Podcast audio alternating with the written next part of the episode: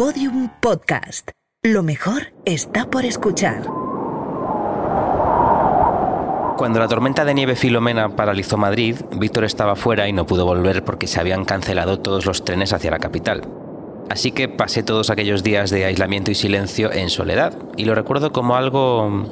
Bueno, dicen que los esquimales tienen más de 100 palabras para nombrar a la nieve, pero yo solo podría decir que aquello fue irreal y poético. Por las noches la luz del cielo era de color oro, de una belleza inaudita, resultado de toda una ciudad blanca que recogía la luz de las farolas y los edificios y la devolvía hacia el firmamento. Hice fotos, pero hay un tipo de hermosura que en la fábrica de Apple aún no han logrado captar. Durante el día había un silencio sepulcral, no solo porque la gente se recogiese en su casa, los pájaros se quedasen en sus nidos y los coches estuviesen aparcados en sus garajes o abandonados en carreteras congeladas, sino porque la nieve es porosa, absorbe el ruido y deja una especie de paz flotando en el ambiente. El primer día de la gran nevada logré llegar al único supermercado que permanecía abierto en el barrio tras abrirme paso por el metro y pico de nieve que cubría el suelo. Y allí había una bonita complicidad entre todos los que estábamos en el supermercado haciéndonos con arroz, latas, pasta y pan de molde, como si se acercase una guerra. También compré mucho vino tinto para que me acompañase una copa mientras veía asombrado la televisión, donde los presentadores revelaban sus verdaderos rostros agrietados y cansados porque los trabajadores del departamento de maquillaje y estilismo no habían podido llegar al plató y ellos, los presentadores, nunca habían podido salir de él. La gente que tenía material de deporte invernal en su casa se dedicaba a esquiar por la M30, Veía las imágenes en televisión boquiabierto, pensando en lo bonito que era que hubiésemos recuperado para nosotros un espacio que siempre está tomado por miles de coches que gravitan hacia el aparcamiento de unas oficinas. En el alféizar de mis ventanas acumulaba la nieve, así que hice algunos muñecos. A uno de ellos le puse ojos, nariz, boca y una mini bufandita. Me dio mucha pena cuando comprobé una mañana, bajo la luz del sol, que mi muñequito ya no estaba. Cuando pienso en mi invierno idealizado, pienso en esa semana. Después la nieve desapareció y volvió a la normalidad, como si la normalidad hubiese sido alguna vez lo bueno. Y yo no dejaba de pensar en aquellos días de enero, en plena resaca navideña, en los que el cielo se volvió de color dorado y el suelo de color blanco. Y uno nos bañaba en una luz extraordinaria durante las noches y el otro acogía y amortiguaba nuestros pensamientos durante el día. Ese fue mi gran invierno, el que todos los otoños espero volver a encontrarme.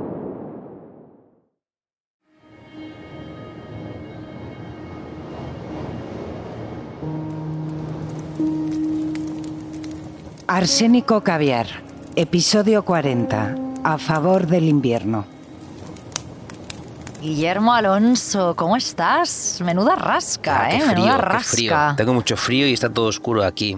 De todos modos encuentro como cierta placidez en este lugar. No sé si estamos en, no sé si será la muerte o algo así. Ay, ojalá, ojalá. Es la muerte del verano, que es un tipo de muerte también. Por eso estamos en esta bella cabañita en la montaña. Eh, nuestros queridos oyentes deben saber que luego vienen los llantos y los ¿dónde estáis? Y los ¿por qué es martes y no tengo arsénico? Que este es el último episodio de la temporada. Ah. Lo debemos recordar. Bueno, la semana que viene eh, tendréis un bonus track de regalo. Pero ya, ya, nosotros nos vamos. Tenemos un parón eh, porque la verdad es que necesitamos parar porque ser odiadores profesionales es bastante cansado. Odiar todo el día. Odiar todo el día, Odio arriba para abajo. O sea, es, yo no sé cómo lo hacía Hitler, verdad. Sabe, Hitler se pegó un bueno, tiro. claro, se pegó un tiro porque ya no podía odiar más. Claro, y este parón también lo hacemos porque llega un momento, a principios de diciembre, en el que nos volvemos unas bellísimas personas con motivo de la Navidad, que nos encanta, claro. Y se nos acaban las cosas que odiar Hasta durante el esa etapa. 2 de enero no odiamos nada. Hasta el claro. 2 de enero todo nos encanta.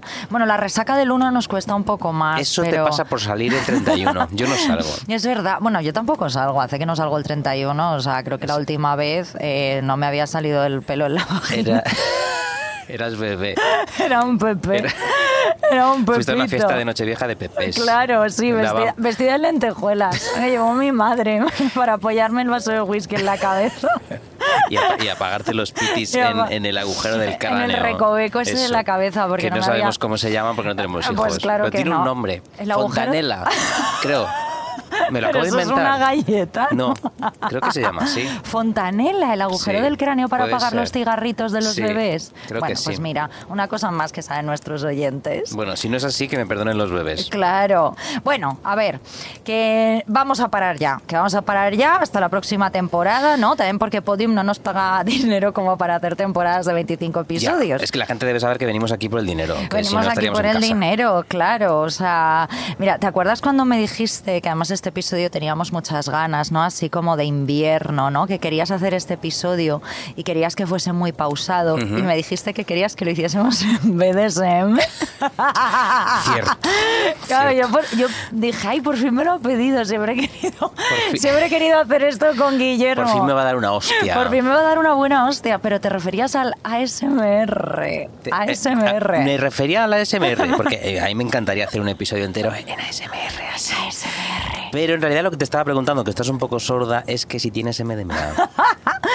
Yo siempre confundo el MDMA con el RCP, que es Ah. reanimación cardiopulmonar, porque es un poco lo que hace el MDMA. te Ya, rea- o una PCR. O una PCR, que es, claro. Voy a hacerme una MDMA para viajar. Pero una ¿no? PCR es más bien como la cocaína, Claro, ¿no? porque te meten también es una por la cosa, nariz. sí. Claro, claro, claro. Claro, a mí cuando me hicieron una PCR dije, ya está.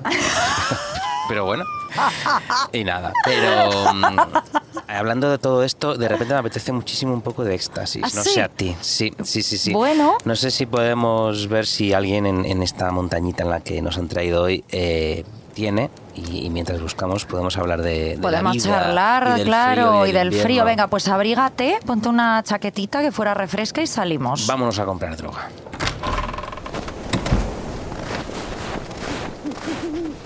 Guillermo, algo que me venía a la mente mientras pensaba en las ideas de este episodio es que con toda probabilidad este sea uno de nuestros episodios más terapéuticos, fíjate, o sea, más, más incluso que aquel titulado Contra los cumpleaños que grabamos la semana antes de que tú cumplieras 40. 20. 40 años y que casi podría haber contado como una nota de suicidio si tú hubieses decidido acabar con tu existencia, porque vaya tela de Te episodio. podría dejar un, eh, un código de, enlace, ¿no? ¿Cómo se llaman estos Claro. Códigos? Ay, de, sí, lee aquí. lee aquí, de esto. Notas de suicidio con códigos. Yo siempre he querido como escribir una carta de si te ha llegado esto significa que yo ya no estoy aquí. Siempre querido- ¿sabes? Pues eso podría haber sido el episodio contra, contra los cumpleaños, la Claro. verdad.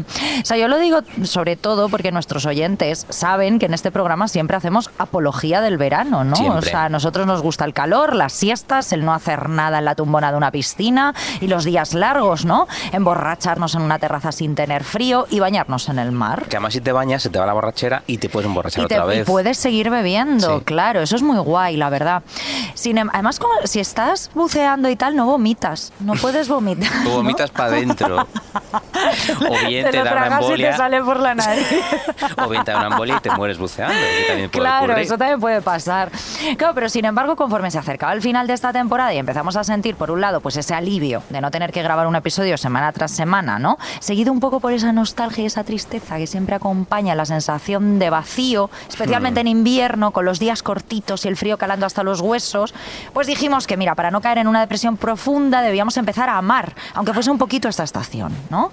Y así transmitir este amor como una nota de esperanza a nuestros oyentes. Pues sí, esto es todo lo hacemos por ellos. Lo hacemos por vosotros. A mí el invierno particularmente, o sea, del invierno me gusta única y exclusivamente la época de Navidad. O sea, eh, en el momento en el que el calendario marca el 2 de enero, solo mirar al horizonte de los días y empezar con la cuenta atrás para que llegue la primavera. Enero, febrero, incluso los marzos más fríos, incluso hasta principios de abril, siempre me suelen resultar insoportables. Como una montaña helada y resbaladiza, como esta por la que estamos paseando, ¿no? Que debo atravesar para llegar al otro lado. Ya, ese, ese valle árido que va de enero a abril, Mm. eh, yo lo odio. Es como la travesía por el desierto de nieve, ¿no? Eh, Sí. Yo tengo una teoría, mira, que casi siempre se cumple. Nada bueno ocurre en los tres primeros meses del año. Mm. Nada, nada, nada, nada. Eh, hay excepciones, claro. Han, no sé, ha nacido gente simpática.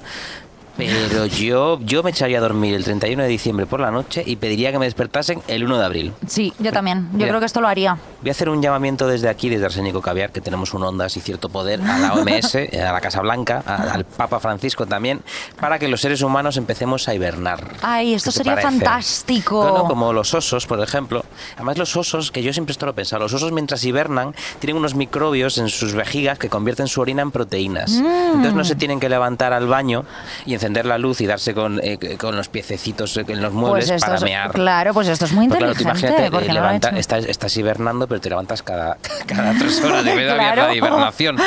Claro. Entonces, eh, no tienen que levantarse a hacer pipí.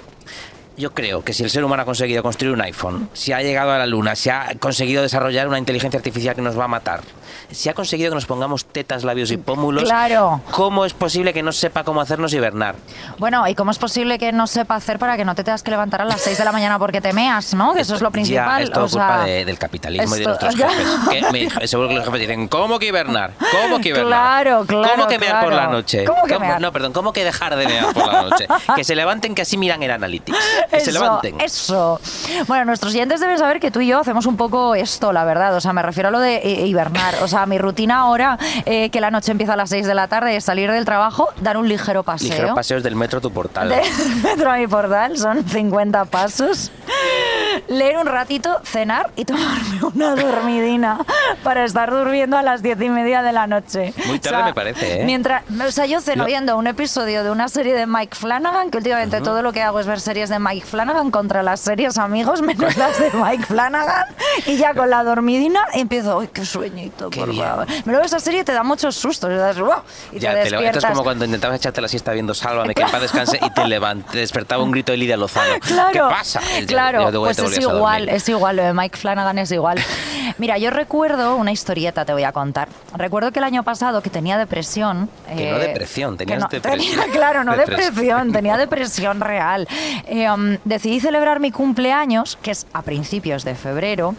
Pero bueno, como también tenía ansiedad porque soy una persona con muchas teclas, decidí no celebrarlo demasiado, ¿no? O sea, claro, decidí celebrarlo pero un poquito. Un poquito. Entonces, mi cumpleaños caía en martes, ¿no? Me extraña que depresión. Que es que es guapa. horrible, claro, que si te paras a pensarlo es un poco el invierno de los días de la semana, ¿no? El martes. Y, y no quería pasar aquella noche después de una jornada laboral, porque encima fue gilipollas si no me cogía el día libre. Hay que cogerse siempre el tu día de cumpleaños libre. Sí. Siempre, siempre E que hibernar. puedas. Hibernar ese día. Bueno, pues no quería pasar aquella noche pues sola y deprimirme más de lo que estaba, ¿no? Así que les dije a tres amiguitos que nos fuésemos a tomar unos vinitos y a cenar. Entonces, aquel día empezó a llover a mares. Además, era una de esas lluvias increíblemente molestas porque van acompañadas de viento y hacen la existencia de cualquiera desagradable porque no hay botas ni paraguas que te ahorren unos buenos bofetones de agua, ¿no? Claro, que el agua viene como del suelo. Viene del suelo, viene de todas partes, ¿no? O sea, no viene solo de arriba. Es como, Ya. pero esto qué cojones es, ¿no? Estoy en un túnel de lavado. Estoy en un de lavado de repente, claro. Temí la verdad que mis tres amiguitos uno por uno fuesen cancelando el plan. Incluso pensé en cancelarlo yo, porque digo, mira, sí les ahorro este mal trago, ¿no? Pero me dije, es que es posible que si este día no mejora, meta la cabeza en el horno. A lo Silvia Ya, ya, Plath, no es claro. Además, Entonces, es lo que ni siquiera te morirías. Simplemente estarías ya, ahí, te quedaría claro. el pelo encrespado. Bueno, es que claro, así. no te mueres, porque lo de meter la cabeza en el horno, que esto por, por lo he leído, por lo que sea, eh, claro, antes era porque los hornos eran de gas y lo que te mataba era el gas, pero en realidad Claro. solo te calientas y llega un momento que dices, uy, qué calor, y te sacas la cabeza del horno, o sea, no sirve Sigo para nada. viva y me he quemado el pelo. Claro. Sigo viva y sin cejas, claro. O sea, pues vaya puta mierda, claro. Bueno, pues eh, el caso es que cuando llegué al, al bar y vi ahí a mis tres amiguitos tomando vino, empapados pero sonrientes, y uno de ellos me dijo, es que si no veníamos, igual metías la cabeza en el horno. Qué bien te conocen. Pues me hizo mucha ilusión. Con Claro. esta historieta quería romper mi primera lanza a favor del invierno. Y esto es algo que hemos dicho también sobre la belleza, me parece. O sea, el invierno es complejo, es difícil, es en apariencia hostil. Pero también es cierto que esa alegría eh, de ver plantados ahí a mis tres amiguitos no me lo hubiese llevado igual que si cumpliese años en primavera o en verano. Yo te voy a dar una solución para cumplir años siempre en primavera o en verano, que es A ver. ser millonaria. Ah, bueno, gracias. No lo había pensado. Pues piénsalo, Cuando estaba a punto de meter la cabeza en el horno y perder las tejas, es no que se me no, es que no, no pensáis, hay que tener dinero, por ejemplo, y si tienes dinero te puedes ir a celebrar tu cumpleaños y llevarte a tus amigos a un país tropical, ¿no? Por ejemplo, en las claro. Maldivas, no sé. Eso lo hizo Kim Kardashian durante la pandemia, Ah, sí. ¿te acuerdas? Se llevó a un montón de gente a una isla. Se llevó un montón de gente a una isla y hizo un holograma de su padre muerto. Y le puso una mascarilla. También le llevó a, Ro- a Rob Kardashian. Pues sí, eh, pues si tú haces esto, si fueras como Kim Kardashian, Claro. que no, y yo no entiendo por qué no eres como Kim Kardashian, se acabó celebrar los cumpleaños bajo el frío y la lluvia. Claro. Mira, yo una vez entrevisté a Georgie Dunn, Ay, qué guay. que no ha salido en el reality de las Kardashian, pero podría haberlo hecho. Podría, claro, con su el holograma. pelo es igual de negro que el de las Kardashian, el de Georgie es- Tiene ese negro azabache muy Sí, sí. brillante, ¿verdad? El de la espalda también, como, lo tiene co- como la espalda de Kim. y me dijo, y me di- bueno, el Jordi Dan vamos a explicar para los para los nuestros oyentes más bebés que es autor de un montón de éxitos de Chiringuito, Oh, como claro. el propio Chiringuito que se llama así, el Claro. Chiringuito y la letra dice el Chiringuito, el Chiringuito. Claro, la patata, barbacoa, eh, Mami, ¿qué será lo que tiene el negro? Es una canción Mami, ¿qué ultra será lo que tiene el negro? ¿Es de Georgie Dan también? Eh, sí, Mami, que no ¿qué se acabará como que Dan, ya verás, pero sí creo que sí. ¿Y qué era? Cachete hablar de una polla enorme, ¿no? Es una era, canción una súper- canción súper súper racista. racista haciendo eh, suposiciones sobre otras razas, algo que nunca hemos hecho en este podcast. suposiciones sobre el tamaño del pene de otras razas. Gracias a Dios en Arsénico Caviar eso nunca ha ocurrido. Pues bien, este tío que escribía letras como cachete con cachete era en realidad un tío listísimo, brillante y encantador y durante la entrevista me dijo una frase que se me quedó marcada. Yo le pregunté, ¿dónde vive usted, Georgie Dan? Claro. Y me dijo, yo vivo huyendo del invierno. Ay, qué maravilla. Qué maravilla, Qué frase qué más bonita. Por eso Claro, todos esos hits es que son veraniegos, claro, no los puedes hacer en Helsinki. Él puede haber compuesto cachete con cachete en febrero Claro. en la República Dominicana. Claro. Claro, él, él, según la estación y sus temperaturas iba huyendo, ¿no? Como yo siempre me imagino como persiguiendo una nube y él corriendo hacia el sol. Claro. Pues iba por el mundo eh, corriendo hacia el sol, buscando el sol eterno. Qué maravilla. Mira, deberían sacar más sobrecitos de azúcar con frases de Georgie Dan, eh, más que de Paulo Coelho, ¿no? O sea, que, que pusiese... Mami, El ¿qué será lo que. Mami, ¿qué será lo que tiene negro? Por que será lo que tiene el negro, claro.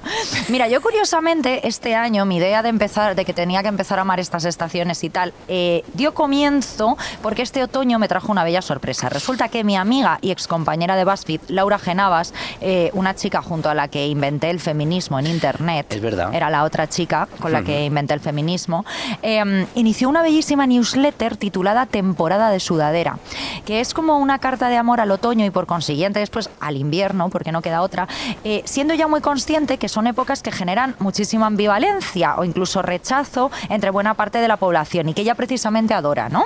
Entonces me gusta porque cada cartita es algo así como una tablita a la que agarrarse al menos durante una semanita más, con los consejitos que te dan, las frasecitas que pone y tal. Para no meter la cabecita en el hornito. Para no meter la cabecita en el hornito y quedarte sin cejitas, claro.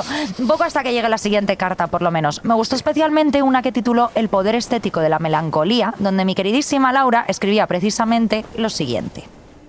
La lluvia, la introspección, las ventiscas, las hojas secas y en definitiva el otoño y el invierno tienen un componente dramático e intrínseco que sí somos capaces de valorar en el arte pero no solemos admitir en la vida real. Pero no engañamos a nadie, nos ponemos canciones tristes para dejar salir el llanto con todo su vigor, lloramos debajo de la ducha para que las lágrimas se fusionen con el agua de la alcachofa. Nos miramos al espejo mientras lloramos porque al autocompadecernos intensifica el drama. Más allá de decir que aquello que debemos permitirnos estar tristes y abrazar esas épocas sombrías que el frío suele auspiciar, sí creo que es importante recordar la sensación de alivio que llega tras la descarga del huracán.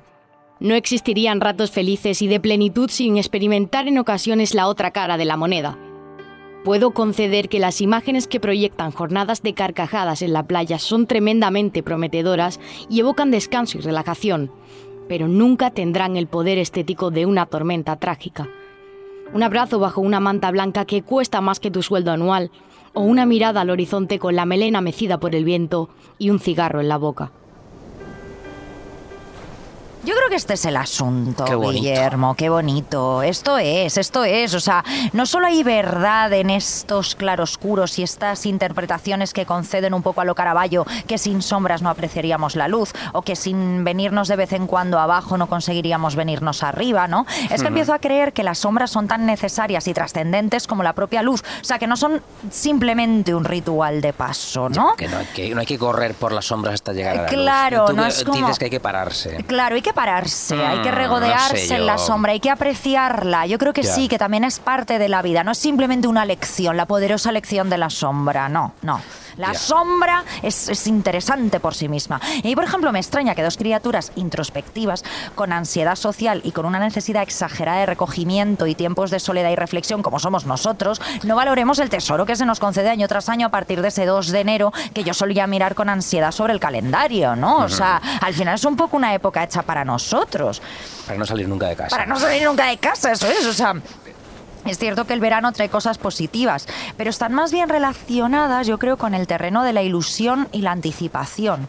Es decir, evocamos playas de aguas más cristalinas y más vacías que las que luego encontramos, posamos toda nuestra esperanza en ese hotel o ese alojamiento que creemos nos aliviará las ansiedades cotidianas, incluso nos imaginamos tumbados sobre hamacas más cómodas de las que luego utilizamos, con mejores cuerpos de los que en realidad tenemos. Habla por ti. Proyectamos el verano, Guillermo. O sea, sin embargo, el invierno es terreno como del realismo, ¿no?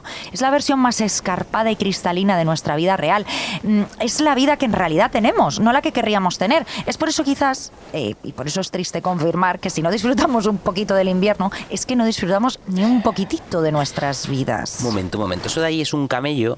Oye, ¿vendes MDMA? Guillermo, que eso es un oso, joder, vamos por aquí. No le molestemos a ver si nos va a comer o nos va a violar como a Leonardo DiCaprio en esa película. Renacido. Un momento. Hay un oso que viola a Leonardo DiCaprio. En realidad no. Ah. Leonardo DiCaprio sacó una película por la que le dieron el Oscar que se Sí, llama El que Renacido. sale todo sucio. Que sale todo sucio, eh, con el pelo muy largo y que era una película como de tres horas y pico y que en realidad como que la gente no la había visto. Y entonces alguien en internet empezó a decir el rumor de que Leonardo DiCaprio se follaba a un oso en la película o que un oso le violaba. Y entonces no. como nadie había visto la peli, la gente empezó a creer de verdad que un oso había violado a Leonardo DiCaprio. Pero recordemos que Leonardo DiCaprio no follaría nunca con un oso, con un osezno. Eso te iba a decir. Con unos etnos, una osezna. Además, si los osos van eh, año de oso, siete años humano, debería follar con una osedna de dos meses. ¿no? claro, Más o menos. claro, eso es. Entonces no, no se folla Pues ningún no oso. la voy a ver. No Sí, le no. preguntemos a este oso que nos está mirando con cara de No, no, haberse no, sí. follado Leonardo DiCaprio. Si no hay sexo intraespecies no me interesa. Mira, está bien que dediquemos un episodio al invierno, eh, sobre todo por una cuestión temporal, porque está a punto de desaparecer. Ya, ¿no? eso también, Entonces, sí. eh, está ocurriendo esta cosa tan curiosa, al menos en ciertas zonas del mundo, que hace que si te gusta el verano estés jodido, porque ya no te puede gustar un verano en el que se encadenan las olas de calor Claro. insoportable, que ya ni los lagartos disfrutan del verano. Y si te gusta el invierno también estás jodido porque son cada vez más suavecitos. Y toda esa mitología que uno puede disfrutar y asociar al invierno, ¿no? Las 50 capas de ropa, un poco de nieve ocasional, no esa nieve, Beatriz. Todo eso eh, ya no está. Eh, así que podríamos decir que este es un episodio de urgencia, que tenemos Claro. que hacer ahora o nunca. Es como hacer uno por- sobre Dolly Parton, ¿no? Claro, o sea, ya se está, ya está. Pues en 2024 a lo mejor ya no podemos hacer un contra el invierno. Claro. Es decir, ay, no, contra el invierno, a favor, a del, favor invierno. del invierno. Eh, Igual que no podemos hacer contra Matthew Perry. Contra, no, pobrecito. ¿Vas Claro. a hacer más bromas sobre la muerte de una persona también en este programa? En este episodio, quiero decir. No me mira, ese oso te está mirando fatal, porque ese oso capta a las malas personas. Pues sigue, por favor. Mira, te voy a dar la razón para que te calmes, que sé Vale. que te encanta y te tranquiliza mucho. Efectivamente, idealizamos de mil maneras el verano, pero no hemos aprendido a idealizar el invierno. Mm. Yo lo he intentado un poquito en mi preciosa, excelsa introducción ed- editorial. Era muy bella, era en la muy que bella. hablaba de mi, de mi Filomena. Por eso voy a poner aquí sobre la mesa la primera particularidad que tiene el invierno y sus beneficios y encantos de los del verano. Como bien decías tú, de hecho creo que no lo voy a poner sobre la mesa porque ya lo has puesto tú. El, el invierno no es una ensoñación ni un pestañeo, es una cosa pues palpable, más alargada en la realidad, más presente y más real. Vamos, que estás jodido, pero estás jodido de verdad, es real. Estás jod- Esto es claro. como cuando te dejan y dices, me quiero morir, pero nunca me he sentido más vivo. Pues el invierno es un poco parecido a eso. Mm, qué frío hace, joder, pero, pero siento mis extremidades. Eso es. O no. Bueno, no lo sé. Mira, a mí me viene a la mente una frase preciosa de la película Cinco Lobitos, que es muy bonita, eh, dirigida por Alauda Ruiz de Azúa. Vaya nombre, ¿eh? O Yo la qué potente. Ah, sí, Sí. ¿la conoces? ¿Es amiga? No puedo decir que sea gran amiga mía, pero he coincidido con ella. Es Ah, amiga vaya. de un amigo. Ah, mira, pues tiene un nombre como de, de reina mm, española. Claro, ahora tienes que decir que tiene nombre de reina porque te he dicho que la conozco. No, no, como que me parece que es un nombre súper potente, Ah, lo pues decía sí. de verdad, Sí, sí, ¿eh? que O tenía sea, o que ser dir- o que ganar un Goya o Claro. que presidir un país, pero Eso cajera es. no podía no ser. Podía, no, podía, no podía Además no te contratan. No te contratan con ese nombre. No. Dicen, no señora, usted es aristócrata, Claro. claro. Bueno, pues esta peli que es preciosa, Cinco Lobitos, eh, hay una escena en la que una madre y su hija, la madre es mayor, la hija acaba de tener un baby, eh, Un un, pepe, un pepito, eh, están, están liándole cigarrillos en la cocina. Al Pepe. en esta- en me, lo, me lo escena. estaba creyendo, que yo no la he visto. Jo, No, que es pues- mi amiga y no la he visto. ¿Qué persona Hija, es? de verdad, o sea, bueno, pues están juntas en la cocina, la madre y la hija, y la madre dice esta frase tan bonita. Todas esas vidas que no vives son siempre perfectas, son ideales. Pero en algún momento hay que vivir la vida que te ha tocado, hija.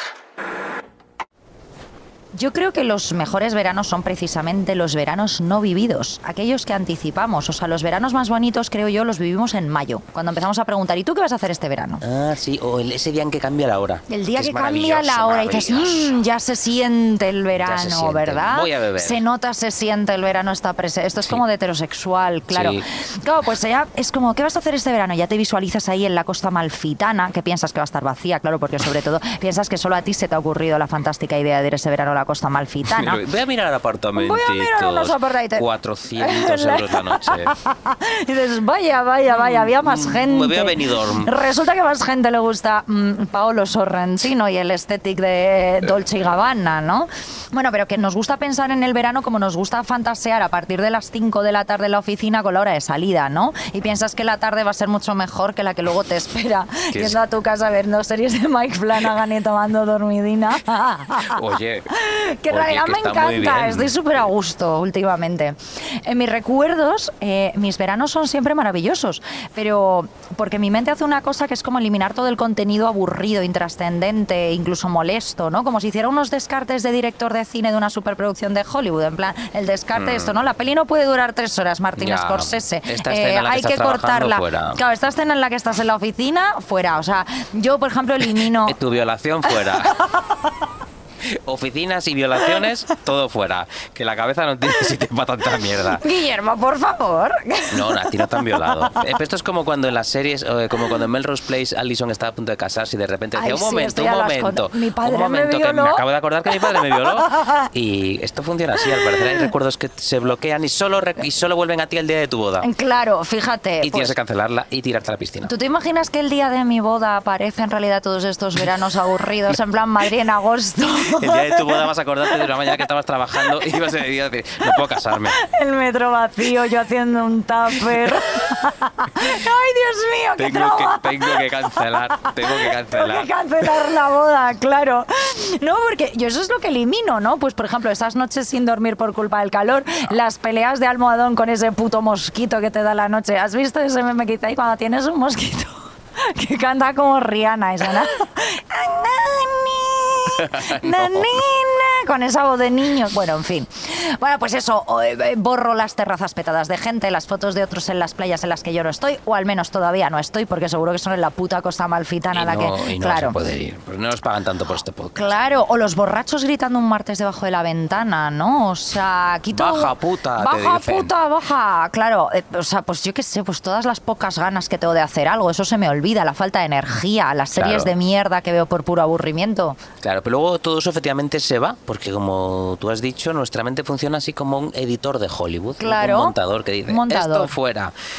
Yo creo que efectivamente en, Ahí en está, nuestra- esto de chuparle la polla a un mendigo. Yo eso, eso mi mente no lo, no, mi mente no lo- en mi película eso sale. De hecho en mi película ese es el final. es el momento en el que tu personaje hace el arco, ¿no? Es, Ahí dices, pero bueno, y ese es el momento en el que suena la música. es muy American Psycho eh, comerle, o sea, Chuparle chupárselo a un polla a un mendigo. ¿no? Como que una persona se vuelva loca y termine chupándoselo a un mendigo me parece una se cosa como- aburre, ¿no? Claro, como de, bueno, ya está, ¿no? en una novela maravillosa de Rosario Villajos que se llama La Muela, hay una parte en la que ella, que está viviendo en Londres, se enamora de un mendigo. Y cuando hace el amor con él, lo hace en su edredón en- debajo de un puente. Ay, por favor. Ella no es una mendiga, pero cuando va a follar con él, pues bueno, a veces claro, están allí en el pues edredón. ahí tiene que ser, Es- claro, es como una- si vives con, si te acuestas con alguien que vive con sus padres. Claro, pues- Vamos a mi casa, y, eh, pero estamos en la sede, sí, es aquí, es aquí. Mira, voy a hacer una cosa que te va a encantar, que es citar Alaska. Jo, ¿Qué te que- parece? Es que, A ver, yo es que soy un homosexual ya de una edad. Tan homosexual, Ya. de verdad. O sea, si Alaska. tuviéramos aquí un maricómetro ahora mismo reventaba. No, pues un día le preguntaron, eh, a raíz de su reality en MTV, que era muy divertido. Oiga, ¿cómo tiene usted una vida tan divertida y unos amigos tan chispeantes? Y ella respondió, y esto viene al hilo, de lo, al hilo de lo que decías. Hombre, imagínate que cogen tu semana y la reducen a un programa de 20 minutos. La vida de cualquiera sería divertidísima y chispeante. Hombre, pues sí, pues sí, pues, Pues, tienes razón, Alaska. Yo por claro. lo menos de toda mi semana 20 minutillos se deben salvar. Yo Bueno, creo hay que algunos sí. que 10. por esta mía, por ejemplo, por ahora no tiene material. No hay, ma- no hay, no hay brutos en esta, en esta semana mía por ahora. Creo que nuestra mente es un poco así, como el reality de Alaska y Mario, ¿no? Alaska, Mm, Alaska. eh, no, eh, Eh, luego nuestra mente también es un poco esteta, ojo, porque eh, tú decías que está dominada por un montador de Hollywood, pero yo también añado aquí un diseñador de producción, así como de Douglas Sirk, de película mm. bonita de los 50. Y con esto quiero decir lo siguiente, la estética veraniega tiene muchísimas cosas que adorar, por ejemplo, el abandono a los placeres básicos, las chanclas, las fotografías de Martin Parr de señoras moradas en Benidorm, pero luego la estética del invierno, el invierno no solo tiene la, el montaje que deja nuestras mejores escenas navideñas, también tiene la estética cozy. ¿No? El invierno tiene lo acogedor, lo calentito, lo suave, lo cómodo, lo hermoso. Esta cosa tan asquerosa de heterosexual de mantita y peli. Ay, peli mantita, que Y eso es para hacerse pajas, qué horror, claro, Ya sé, esas mantas. Esas mantas. Te quedas Que embarazada, huelen sí, sí, te sientas encima de una. Las deberían llevar a las clínicas estas de fertilidad. Claro. Simplemente, ah, usted, esta pareja no puede tener un bebé, echan una manta esas de heterosexual encima. Lame esto, Y hija. Porque si lames semen te quedas embarazada. No, no. Yo que no, sé- yo es que no sé de embarazarse. Sí, así funcionan las mujeres. Sí, de ahí- de ahí salen los pepes. Así- de ahí salen los pepes. Salen por la boca. De lamer una manta de, de un fan de Breaking Bad. Hasta, o sea, hasta a mí me das eso. ¿eh? Hasta a mí. Mira lo que has conseguido. Pues eso, creo que alcanzar el ideal del paraíso veraniego es complicado y bien caro, como dices tú, porque necesitas un bungalow flotante sobre el mar cristalino de las Maldivas o un apartamento en la costa amalfitana. Pero sin embargo, lograr el ideal de paraíso cozy invernal es algo que, mm, bueno, es más asequible, ¿no? Porque cualquiera que tenga una manta que no esté llena de lefa, unas velas, una luz tenue que puede poner una lamparita de luz indirecta, una ventana, ojo que tener ventana ahora es un lujo en Madrid, pero una Claro. ventana donde al otro donde al otro lado esté la lluvia, pues bueno, no son cosas que, que sean demasiado duras ni difíciles de conseguir y convierte el ideal cozy invernal en algo asequible. De modo que el amor por lo calentito y lo acogedor y el invierno, o sea, el amor por el invierno en contraposición al amor por el verano, que es muy caro, conviene a nuestra felicidad. Porque si tienes una manta, una ventana y una vela, puedes alcanzar algo parecido a ese ideal de invierno. Ya veo por dónde vas, ya veo por dónde vas. Sí, todo eso es cierto, pero también creo que es cierto que en el verano lo relacionamos más con las vacaciones y el tumbarnos a la Bartola, mientras que el invierno lo relacionamos más con abrigarnos mucho para salir a la calle cuando estamos a menos tres putos grados para coger el metro. y coger ¿no? luego un metro en el que hay 50 grados porque Bueno, hay o sea, 80 personas en un que- vagón. o sea, que el metro está lleno como de monsteras, parece, Ya. ¿sabes? O sea, y de lechos. El metro es súper tropical de repente en invierno. Mira, fíjate que como somos periodistas, he ido a Google, que Mm. Google es una fuente súper fiable de Nuestro F información. Noticias. Nuestro F, nuestra agencia de noticias Google. Pues he ido a preguntar eh, cómo afecta a nuestro estado anímico el cambio estacional. En plan, ¿todas estas mierdas que escuchas son verdad? Bueno, pues resulta que hay algo conocido como winter blues, que en español lo han traducido como trastorno afectivo estacional, ¿no? Y que por lo visto, o sea, no es una gilipollez como una casa, Y aunque no se lo ha inventado esto. el Corte Inglés, Y ni no se lo ha inventado el corte inglés, o sea, ya está reconocido en el Manual Diagnóstico Estadístico de los Trastornos Mentales Ajá. y lleva siendo estudiado desde los años 80. Bla, bla, ¿Qué pasa? Porque la gente llora cuando llega el invierno. ¿Qué cojones les pasa? ¿no? Entonces, esto tiene su gracia, porque más que está relacionado con el frío, eh, está relacionado con la falta de luz y con la melatonina. Es Ajá. decir, la gente no se pone triste en invierno porque haga frío, sino porque no ve la luz del sol. Vaya, y para eso han hecho cinco años Para psiquiatría. Cinco años, luego desde los años másteres. 80. O sea, llevan 30 años estudiando esta Hemos mierda. descubierto que esta gente está Hemos- deprimida porque llueve. Porque llueve, claro, claro. Pero esto, fíjate que me lleva a una conclusión extraordinaria, Guillermo. Algo que nunca hemos tratado en este programa, pero jamás. Así que, por favor, agárrate los calcetines, que allá voy. Y si lo que odiamos no es el invierno, Guillermo, sino el capitalismo.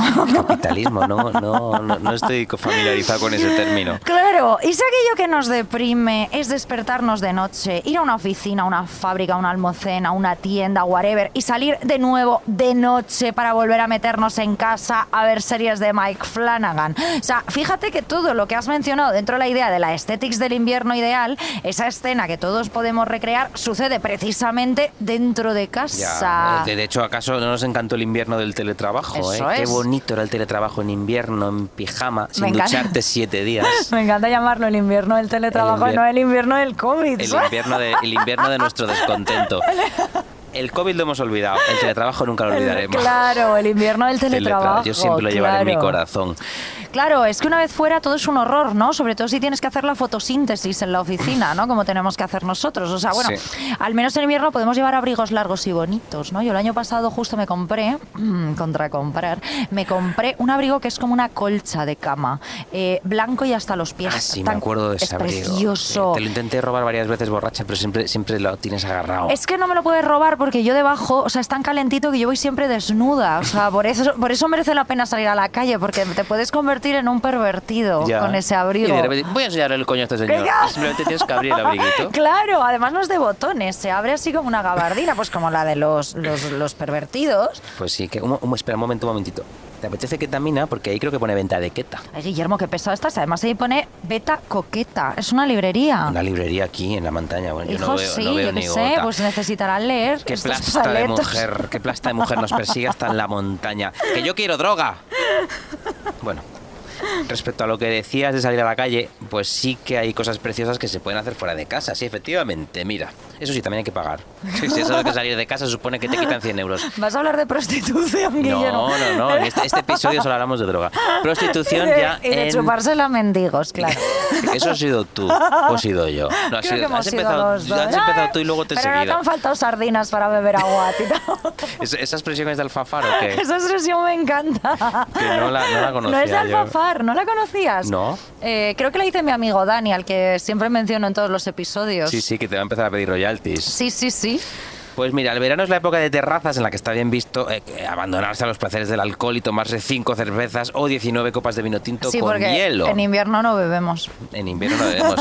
Hablando de copas, un consejo, pedid una botella. Ah, bueno, pedid una sí. botella porque, aunque no lo sepáis, sois alcohólicos y siempre va a salir más barato. Bueno, sí, porque o sea, la nunca te vas a beber una copa. Bueno, y ya cuando son tres personas y no piden una botella, es como, es que estáis que eh, son tirando el dinero. No, cuando Que son yo dos, yo hemos pedido, y yo después, si ha sobrado, coges y te la llevas a casa. ¿Te acuerdas que yo un día me fui con una botella dentro del bolso? Por cierto, en plena depresión, que me dijiste, no voy a beber, Guillermo, no voy a beber y te llevaste la que sobró de la segunda botella a tu casa. ¿Veis, En chicos? fin. hay que pedir siempre botella. Voy a hablar con Te tus cura padres. la depresión. En cuanto bajemos de esta montaña, en cuanto consigamos que en cuanto consigamos MDMA, voy a llamar a tus padres. Total, que eso que en verano es hermoso, pues pedirse una cerveza, un vino, un salmorejo, un gazpacho, pero en invierno también existen estos placeres Mm. y, y que son más de interior. Te puedes cascar una fondue de queso tamaño Asterix, por ejemplo, que yo creo que la fondue es mi plato favorito del mundo. Mm. Que luego te, forma- te crea una bola en el estómago que solo puedes morirte, pero de placer. Ay, qué rico. ¿Te gusta más que los, las varitas de pescado? Me gustaría varitas de pescado en meterlas en la fondue de queso y despedirme del mundo porque me voy a Seguro que morir. en diverso te roban esta idea. En algún momento hacen, Seguro, ¿no? David Muñoz o tal hace eso como en plan grumet. grumet Claro, pero las va a llamar barritax, barritax, barritax. de pescado. Claro. Mm. Pues sí, porque mira, si te vas a comer una fondue en verano, te van a mirar mal. Ya, te van eso a, sí. vas a es que estás loca. A lo mejor ni siquiera hay fondis en verano, a lo mejor todos los sitios de fondis cierran. Luego hay ciudades, por ejemplo, que tienen su razón de ser solo en invierno. Por ejemplo, París. Ay, claro. París es, hay que ir en invierno, no solo porque creo que gana mucho de noche, y es mejor que anochezca a las 5 para que empiecen a encender esas bonitas luces. Ay, claro. Eh, sino porque casi porque disimula mejor el hecho de que eres pobre, ¿no? Entonces tú vas con un abrigo largo, como ese tuyo que parece un edredón que vas desnuda de abajo. Claro. Y pareces medio elegante, pero si vas en verano y te ven en pinkies, pues te echan de la ciudad a gorrazos. Claro, claro. Mira, hablando un poco de placeres, un amigo muy listo, que no es Dani, por cierto. Mm, tienes eh, muchos amigos tienes Otro tú amigo, otro contra amigo. los amigos. Pues un amigo muy listo me dijo una vez que todo lo que le gusta a los niños, ojo, está bien y que es una fuente de placer que deberíamos apropiarnos como adultos. Él se refería, por ejemplo, a los dinosaurios, ¿no? En plan, es que, mira, pues está muy bien ponerte de repente eh, Jurassic Park, ¿no? Eh, am, o yo qué sé, pues a placeres rollo, está, puedes salir del trabajo y comerte un helado de chocolate. Lo puedes hacer porque eres un puto adulto y ya nadie te va a decir, ay, Pero no te, comes tomes helados de chocolate al salir del trabajo. yo no. Por eso digo que estos no son mis... Él lo decía como de estos ejemplos, Ah. ¿no? O sea, a ver, pues si yo pienso que le gustan los niños, pues pienso en fumarme un cartón de tabaco. Te. ¿Sabes? O sea, no pienso en otra cosa, que es lo que les encanta. Pero yo, por ejemplo, ahora con el invierno pienso en, en, no sé, a un niño le gusta cenar una sopa de estrellitas de esas de sobre Ah, delante de la televisión, viendo películas que ya has visto mil veces, pero que te calientan el corazoncito. O en alargar la mañana de domingo en la cama, porque fuera hace frío, ¿no? Y no salir Mm. de la puta cama si no quieres, porque para eso eres un adulto funcional y pagas tu alquiler y te has comprado esas sábanas carísimas en el corte inglés y puedes apoltronarte ahí sin temor a que te eche nadie ni los de desocupa, joder, para leerte un libro o un tirón. Cierto, mira, más, más placeres del invierno, así, ver, así entramos ya, vamos. ya en calor. Mira, en invierno te puedes poner jerseys de cuello vuelto. Ay, que eso. Que es una cosa increíble porque siempre te hacen parecer una persona más elevada, más elegante, Muy más importante. inteligente. Sí, sí, aunque seas retrasado mental, tú te Claro. pones un jersey de cuello vuelto y parece que has leído todo Kafka. Todo, todo. Eh, tú te pones un jersey de cuello vuelto y un abrigo de paño y te puedes colar en cualquier embajada sin levantar sospechas. Total, en el Ritz Lo digo también. por experiencia. Sí, sí. Yo me cuelo en todas. Eh, mira, mi abrigo favorito es uno que tengo que es viejito ya, Mm. color verde oliva, al que yo llamo mi abrigo de escritor. Claro. En primer lugar, porque tiene bolsillos enormes donde cabe casi cualquier libro. Que lo en primer lugar porque ese abrigo ha escrito todas mis novelas. La primera sí, la primera la escribió el abrigo. Eh, las últimas ya no, porque la última era biográfica, entonces mi Claro, abrigo no, no sabía, sabía, no, sabía porque no lo tengo desde hace o sea, tanto. empezó una hablando de, de cuando nació en Bangladesh, en una Sí. fábrica de Zara, pero claro, y hay luego algunas era... partes de mi vida que, de mi- que sí que son sobre mí, pero luego Claro, no, porque ese abrigo claro, no sabe claro. tanto sobre mí. Y en segundo lugar, porque tu estatus cambia enseguida si lo llevas abierto o cerrado ese abrigo. Mira, cuando Mm. yo llevo ese abrigo verde oliva cerrado, es como un abrigo de botones cruzados, entonces parezco elegantísimo, un escritor Mm. rico traducido a varios idiomas. Pero cuando lo llevo abierto, aparte de poder enseñar mi polla Claro, a, porque a vas los mendigos, porque vas desnudo, porque voy claro. desnudo por debajo, no, pero cuando va abierto, pues parezco un escritor así bohemio, atormentado, que necesita Mm. un contrato y unas buenas propinas. Entonces voy a una editorial y me dicen, por favor, mire mi abrigo. Claro. Entonces me dan, me dan una- un contrato. Un adelanto. Y dicen, venga, 100 euros. Claro. 100 euros para usted. Ambas cosas me parecen estupendas, la verdad. Y bueno, ya si me pongo ese abrigo con un chándal debajo, ya directamente parezco un poeta parisien. Qué maravilla, qué Parisien. Maravilla. Y estos experimentos no son posibles en verano. En verano es muy difícil la elegancia, Beatriz, ¿no? Mm. Es muy complicado alcanzar la dignidad en verano. Y eso que en este programa estamos bastante en contra de la dignidad. Creemos que es una Claro. cosa sobrevalorada. Pero digamos que el invierno tiene una ventaja estética importante. Se presta mucho más al disfraz, al escondite, a la transfiguración en otra cosa. Mira, Guillermo, el verano es para las estrellas de Hollywood y las supermodelos, o sea, para la gente con barco y cuerpo escultural. Y esto no es body shaming. Lo que quiero decir es que cualquier persona que no tenga uno de esos físicos que hacen que los coches frenen de golpe cuando estás cruzando la Gran Vía, eh, pues siempre resultará más atractivo con una serie de complementos favorecedores, Ah, pues ¿no? sí. O sea, un sombrero de ala ancha, eh, una bufanda hasta los pies, unas botas de tacón por encima de la rodilla en color fucsia, un elegante bastón Una man- mantilla. una mantilla, ¿no? O sea, pues eh, en el momento en el que la gente se empieza a despojar de todos esos complementos que le convierten un poco en la persona que es, y no digo que la persona sea necesariamente artificiosa, sino simplemente que ha encontrado las cuatro cosas que le van como un guante, que le dan personalidad, como tu Hmm. abrigo de escritor, como mi batamanta de, de proxeneta, ¿no?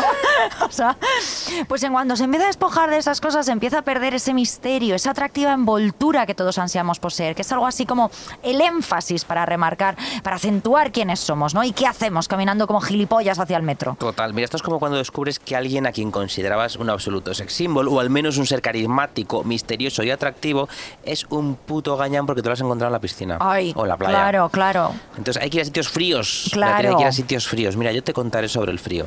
Yo te contaré sobre el frío porque el año pasado estuve en Noruega. Uy, lo recuerdo, lo recuerdo. Con Eh, heterosexuales. Con heterosexuales. No puedo decir más. Dejar este misterio. ¿Qué hacía yo en Noruega con heterosexuales? Bueno, a lo mejor Bueno. algún día lo cuento. Mi, próxima, mi próximo libro de relatos autobiográficos. Pues en un momento dado de ese viaje, no, que fue muy bonito, viajamos a Tromso, que es la ciudad, ciudad propiamente dicha, no, no es un pueblito, como en el que estamos ahora, no son unas cabañas en la montaña Claro, mientras claro, un camello, no. Es la ciudad, ciudad propiamente dicha, tiene unos 40.000 habitantes al norte de Noruega y es una de las más grandes dentro del círculo polar ártico, fíjate. Vaya. Era noviembre y el cielo apenas clareaba un poquitín, y cuando digo clarear un poquitín es que se volvía azul marino a mediodía. Claro, O sea, era de noche todo el rato. A todas horas. Por favor, Allí bebiendo desde las 10 de la mañana, claro. Yo porque- creo que a lo que me Claro. dediqué. Pero oye, es de noche, qué bien, Sí, para sí. desayunar un Es vino. café y ya.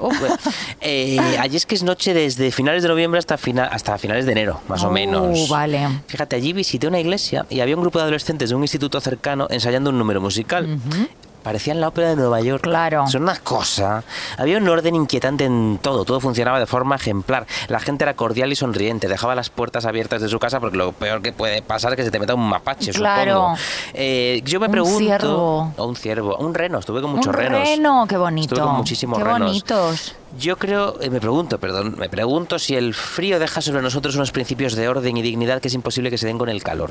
Y que nadie me entienda mal, no estoy diciendo que en los países más cercanos a la línea del Ecuador sean todos unos petardos desorganizados. De hecho, eh, yo creo que tengo mucho más que ver con eso y me gustaría mucho más vivir en uno de esos sitios que en Noruega.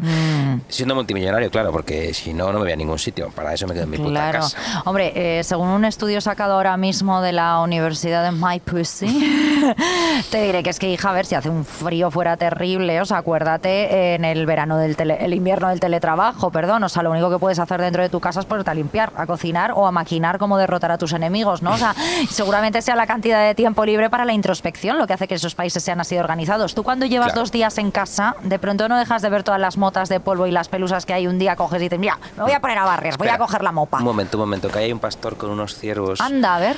Oiga, eh, ¿usted sabe dónde podemos comprar MDMA en esta montaña? Eh, pues hay una cabaña un poco más arriba, lo vende riquísimo. Eh, es siguiente ese sendero. Muchas gracias. Oye, bonitos ciervos. Suerte. Eran preciosos, ¿eh? Sí, sí. Pues mira, ocurre esta cosa con el frío extremo y que de hecho entendí cuando estuve allí en Tromso, en el norte de Noruega. Cuando hace mucho frío hacen canciones de pop perfectas y redondas. Anda. Porque mira, de allí de Tromso son Röyksopp, uno de mis grupos favoritos. Mm. Y luego si lo piensas del frío polar han venido ABBA, Roxette, Ace of Base, Aja, Nene. Cherry, Björk, Robin, Emiliana Torrini o aquella rana cantante que hacía politonos, eh, Crazy Frog, Ay, no sé si Crazy te acuerdas. Frog era Sí. también, Esa fíjate. rana nació en Gotemburgo. Fíjate. Que tú miras, que hace una rana en Gotemburgo. Pues es que las ranas hibernan. Ah, También hibernan. por eso se fue allí. Claro. Luego hizo la de Crazy. No me acuerdo ahora cuál era. estaba Crazy. hibernando. En realidad era la, básicamente creo que era la melodía de, de po- un super poli en Hollywood. ¿Cómo se llama? Super detective Ah, en Hollywood. sí. Pero, Vale. con, pero en plan tecno. Ah, vale, vale, vale. Sí, sí, vale. de un señor que se llamaba Harold Fertlow Mayer. Bueno, esa, eh, la, la Mm. Esa leyenda es que esa rana compuso una canción cuando se despertó de hibernar y vive en Gotemburgo. Imagínate ser de Gotemburgo y decir, ¿pero quién es de Gotemburgo? Y tú, pues la pues rana. mira, entra en Wikipedia. La- La, la rana rana, loca, la rana loca. Crazy Frog, claro. Pues eso, ese orden milimétrico y matemático ha, llega- ha llevado a crear estas joyas del pop, porque al fin y cabo el pop, ¿no? Una buena canción pop es una melodía milimétrica y matemática. Y Claro. eso solo puede ocurrir en el frío, porque Mm. tú estás en Puerto Rico y en Puerto Rico te componen un hitazo de reggaetón y Claro. todo lo que quieras. Pero chiquitita Dancing Queen yo creo que solo te la pueden componer si fuera de un frío de pelotas. Mm. Sí. tengo esa teoría. No tengo pruebas, pero tampoco dudas, como se suele decir. Y eso, que viajando uno a países fríos es imposible que no le embargue la idea de que existe un orden y una ética y un algo en esos países que no tenemos en el sur y que hace claro que siempre acaben siendo los más ricos. Claro. Si uno busca en internet porque los países más fríos suelen ser también los más ricos, encuentra tal cantidad de información contradictoria y al final tan sesgada ideológicamente que acaba enloqueciendo.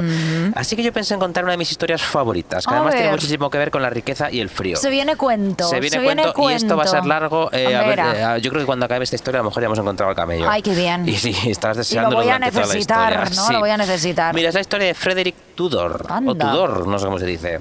Uno de los primeros empresarios multimillonarios y todo gracias a haber inventado el cubito de hielo. Ay, pues esta historia sí que me interesa, Sí, sí, sí. Mira, tú cada vez que pides un vino blanco y pones eh, un cubito de hielo Bueno, en no la soy copa. francesa, ¿eh? No pongo hielo en Oh, el pero vino a veces blanco. en verano. Bueno, en verano sí que lo no hago. sé, pues cada vez que lo hacen los herederos de Frederick Tudor o Tudor ingresan 5 millones Ah, de dólares.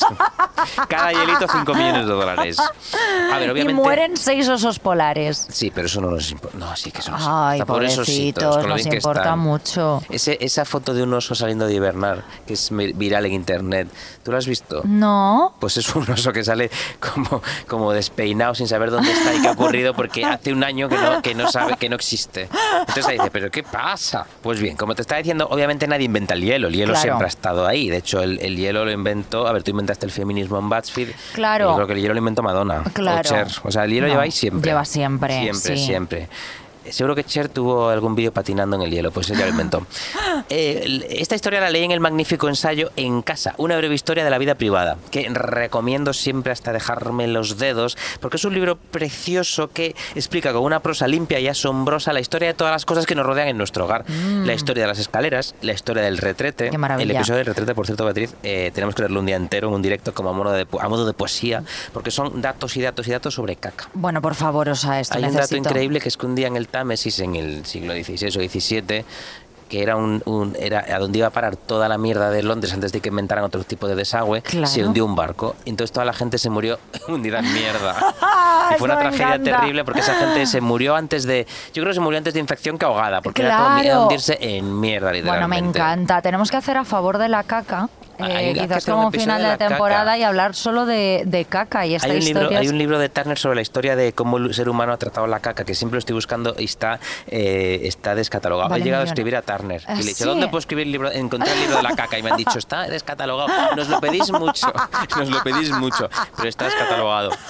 Pues bien, la historia del hielo en el libro eh, En casa de Bill Bryson empieza con esto. En verano de 1844, la Wingham Ice Company, que tomaba su nombre de un lago de Massachusetts, inauguró un local en el Strand londinense y empezó a exponer en su escaparate diariamente un bloque de hielo. Nadie en Inglaterra había visto jamás un bloque de hielo tan grande, y menos en verano y en el centro de Londres, ni tan portentosamente cristalino y transparente. Se podía incluso leer un periódico a través de él. Normalmente colocaban un ejemplar detrás del bloque para que los transeúntes pudieran ver en persona aquel hecho asombroso. El escaparate se convirtió en una sensación y siempre estaba abarrotado de mirones. Bueno, qué maravilla, por favor, poner, poner hielos en escaparates. Hielos Qué en guay. escaparate, claro, es que el hielo es una cosa baratísima de recoger y que se renovaba de forma infinita. Lo que pasa es que nadie le había puesto en un escaparate. Claro. La cosa era, la cosa era cómo transportar el hielo del- de un lago congelado en el norte, en Canadá, Claro. a Puerto Rico, para que hicieran canciones de reggaeton, ¿no? con Claro. mojitos allí. Nadie pensó que fuese posible, excepto un hombrecito llamado este hombre, Frederick Tudor, que como todos los multimillonarios ya había nacido millonario. Porque cuando no naces millonario, Beatriz, esto no sé si lo sabes, estás demasiado ocupado pensando en cómo llegar a fin de mes como para poder pensar en cómo hacerte más millonario Sobre todo empezar, ¿y si pusiese este bloque de hielo en un escaparate, Claro. no? No se te pasa por la cabeza, No, porque dices- además esto que era en 1844, estás diciendo, ay, ¿cómo, ¿cómo no llenar mis pulmones de hollín? No, ¿Sabes? Claro, Era tu mayor preocupación. Me encantaría, me, me encantaría aprender a transportar hielo, pero tengo que irme a la fábrica. Pero me encantaría pensar en lo del hielo, pero estoy tosiendo sangre sobre un pañuelo blanco. Además voy a morirme a los 30, con lo cual yo no tengo tiempo para estar transportando Claro. hielo. De una, Total. de una muela pocha, ¿sabes? Este hombre se, se- se obsesionó con transportar hielo, que es una obsesión como la de Pues como cualquier cualquiera, ¿no? otra, Como pues la tuya de la caca. Sí, con la caca Claro. o tú con los pepes. Claro, ya está. Pues este hombre dijo, voy a transportar hielo, voy a venderlo y me voy a forrar. Qué Al bien. principio ningún navío quería meter hielo en un barco para llevarlo muy lejos porque nadie concebía meter agua dentro de un barco. Claro. Claro, los, Hombre, un miedo razonable. Claro, los marineros decían, pero un momento, el agua debe ir fuera, no dentro, no dentro de este barco. De modo que este hombre investigó mucho, invirtió mucho dinero de su propia fortuna en encontrar maneras, explotó y utilizó ideas de sus trabajadores, o sea, era empresario. Claro. Y al final descubrió, descubrieron para él, que el serrín era un excelente material aislante. Mm, Así que en un primer barco lleno de serrín, al final, porque al final consiguió un barco, y- Claro. y, consiguieron que dos tercios del hielo que habían almacenado llegasen intactos a puertos a miles de kilómetros. Qué maravilla. De modo que creó una compañía de hielo y durante décadas el hielo fue el segundo producto más exportado de Estados Unidos. Qué, Fíjate. qué barbaridad, porque pensaban que no existía en otro lado, claro. Claro, claro. Claro, qué ahora fuerte. Es, ahora es el racismo, ¿no? Claro. Pero, pero ayer era- Ah, el segundo, sí, el segundo es el racismo. ahora es, eh, el primero es la comida basura y el segundo es el hamburguesas racismo. y racismo. Pues a- a- antes era hamburguesas y hielo. La gente creía que el hielo solo podía salir de un lago, que era el lago de donde la sacaba este tío, que era el lago Wenham. Y Vale. después, de hecho, por eso su compañía se llamaba Wenham Ice Company. Este lago, creía la gente, era un lago con unos poderes especiales y mágicos para crear agua dura y que, podía, y que nunca se gastaba. Mm. Pues en realidad no, simplemente es que este tío lo sacaba de allí. Claro. Hay un dato que me encanta y que, y que hace mucho de la picaresca, que es que en Europa muchos empresarios listísimos empezaron a cambiar el nombre de los lagos para llamarlos también Lago Wenham. Ah, Porque se ve que había un vacío claro. legal que te, que te permitía poner eh, cambiar el nombre de un lago que, te, que había en tu casa. O, o en tu casa no, pero bueno, al menos cerca de tu Claro. casa. Y entonces la gente, los europeos empezaron a vender hielo del lago Wenham, aunque este lago estuviese en Massachusetts, en Oslo o en Helsinki. Qué maravilla, por Total, favor. que la gente se volvió loca con el hielo. O sea, si ahora la gente está loca con eh, el MDMA, pues entonces sí estaban locas con el Como hielo. nosotras. Decían, joder, vamos a pillar hielo. Pero qué Vamos pillar maravilla, hielo". por favor. Ya, ya, ya. Entonces en los escaparates de las grandes ciudades empezaban a aparecer cosas impensables. Si en Londres había colas para ver un bloque de hielo, en Chicago causó sensación un escaparate donde pusieron una langosta gigante. Y claro, se mantenía en, pues en, supongo que una bandejita dentro con del sus hielo. hielitos o ah, dentro del hielito. claro, claro, viva, vale. Sí, sí, Sí, pese a toda la picaresca y pese a los imitadores y a los que decían que vendían también hielo de ese lago cuando en realidad lo vendían del, de Benidorm. Claro. Eh, es el señor Tudor ese se hizo riquísimo, claro. Y mira, y quiero terminar esta historia con la definición de su carácter que aparece en el libro y que hacía la gente que lo conoció. Mm. Autoritario, engreído, despectivo hacia los competidores, implacable con sus enemigos, Mm. marginó a sus amigos íntimos y traicionó la confianza de sus colegas. Vaya. Es que es totalmente yo. Es que es totalmente total. yo, Me claro, o sea, me no, chifla. Ahora ya, creo que he tenido novios y compañeros de trabajo que podrían haber sido él. Lo que pasa es que ellos no inventaron el No hielo. inventaron el racismo, pero, pero el hielo no. Inventaron la homofobia Sí. también. Jo, yo pienso mucho viendo esta historia sobre el hielo, gente rica, eh, gente mirando Langostas. hielo, los escaparates langostas, esta historia fantástica. Yo pienso mucho que tiene el invierno que nos hace a todos perder un poco la cabeza, ¿no? O sea, me viene esta idea a la mente. Por ejemplo, yo pienso en películas ambientadas en invierno, que es un género completamente distinto a películas ambientadas en Navidad. Ah, o sea, sí. no voy por el rollo lo factual y la joya de la familia ni todas esas No. cosas, no. O sea, yo sí pienso en películas de invierno, a mí lo que me viene a la mente siempre es El Resplandor, que veníamos hablando de esa Ah, peli ¿sí? de casualidad, además viniendo hasta aquí, o Misery, ¿no? Ay, sí, además es película es muy cozy.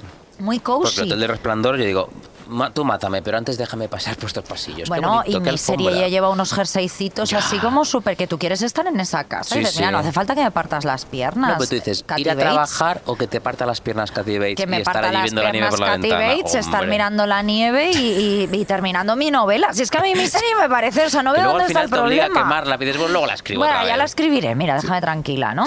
Bueno, también me vienen un poco a la mente otras películas como puedan ser Fargo o Fuerza Mayor. Ah, sí, ¿no? son menos cozy. So- no, son menos cozy, pero hay como mucha locura en todas, ¿no? Sobre todo en las dos primeras. En las dos primeras hay un componente de locura que parece como que el invierno promueve o al menos permite o ayuda a que suceda, ¿no? O sea, a través de ese aislamiento, ¿no? Como en el resplandor, eh, de los cortes de carreteras, de luz, eh, y de que la gente se meta pronto en casa. Entonces, claro, tú puedes asesinar a cual... Si queréis asesinar a alguien, queridos oyentes, hacedlo en invierno, que la gente no sale de sus casas. Claro, ¿no? en invierno tienes todo el día a tu hijo jugando a la consola y lo quieres matar, como en el Claro, Resplandor. claro, claro. Entonces, Entonces, ¿a qué- o sea, un asesinato comételo en invierno, ya Claro. está. Y esto es curioso porque está estudiado que con las altas temperaturas es cuando se producen olas de crímenes violentos, ¿no? Pero es invierno cuando la ficción encuentra el marco idóneo para mostrar la locura, ¿no? Al hombre quedándose solo con sus propios pensamientos, viendo, mm, viendo cómo el porche se va llenando de nieve, ¿no? Sí, mira, ahora también pienso en la novela nórdica, de, en la novela negra nórdica. Joder, claro. Que está todas las estrellas de la, nove- de la novela nórdica son todos de Todos. asesinato en Gotemburgo. Pero porque yo creo porque los... Asesinan a la rana Crazy Frog. Claro,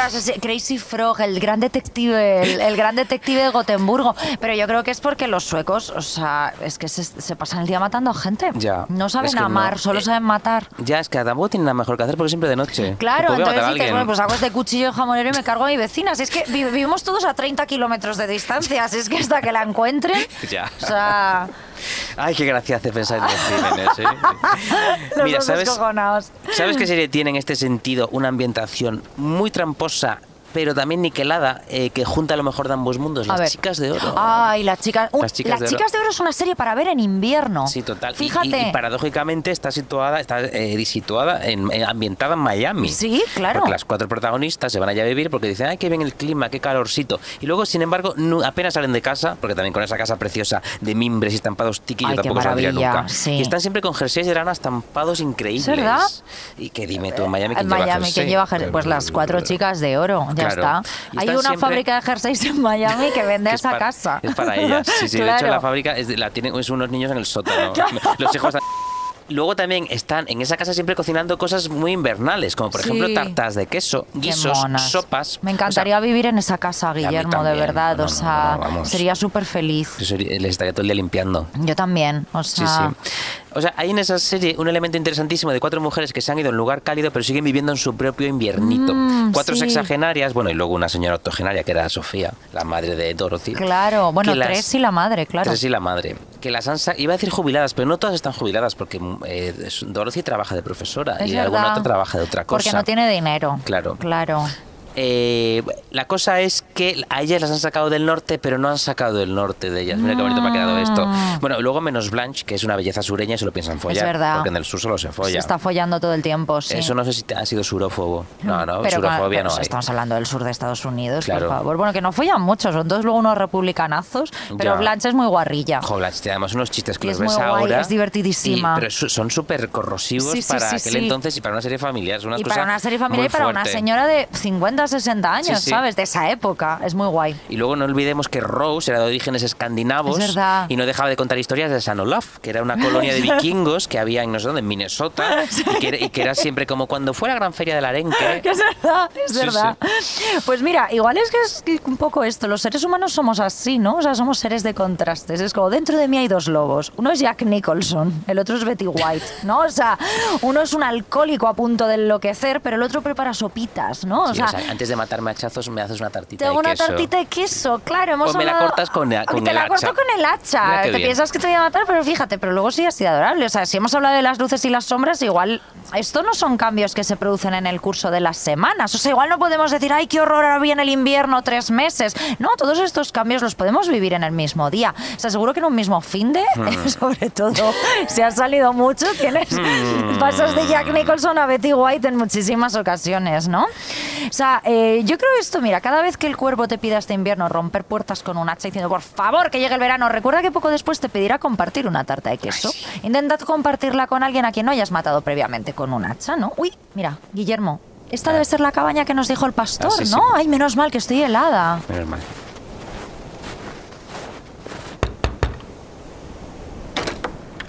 Hola, anda, qué sorpresa. Eh, pero si tú eres Rocío, la que hace la voz de Arsénico Caviar. ¿Qué hacéis vosotros aquí?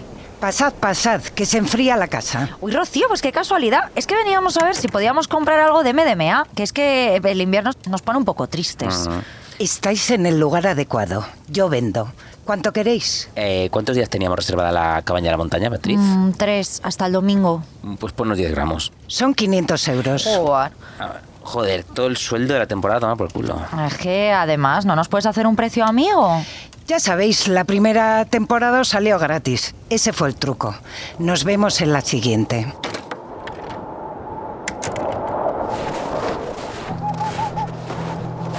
Oye, ábrelo ya, ábrelo ya, déjame chupar un poco aquí. Qué ansias tiene Guillermo, siempre igual. Que lo ¿eh? abras, joder, a ti qué te importa, también es mío. Ay, toma, toma.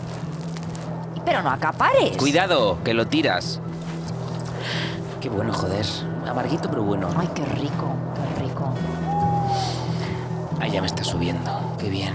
Te quiero mucho, Beatriz. Ay, yo a ti, Guillermo. Yo a ti. Arsénico Caviar es un podcast que ha ganado un Ondas. Escrito y dirigido por dos personas guapísimas, Beatriz Serrano y Guillermo Alonso. El diseño sonoro es de Nico Solís. El jefe de proyecto de Podium Podcast es Jesús Blanquiño.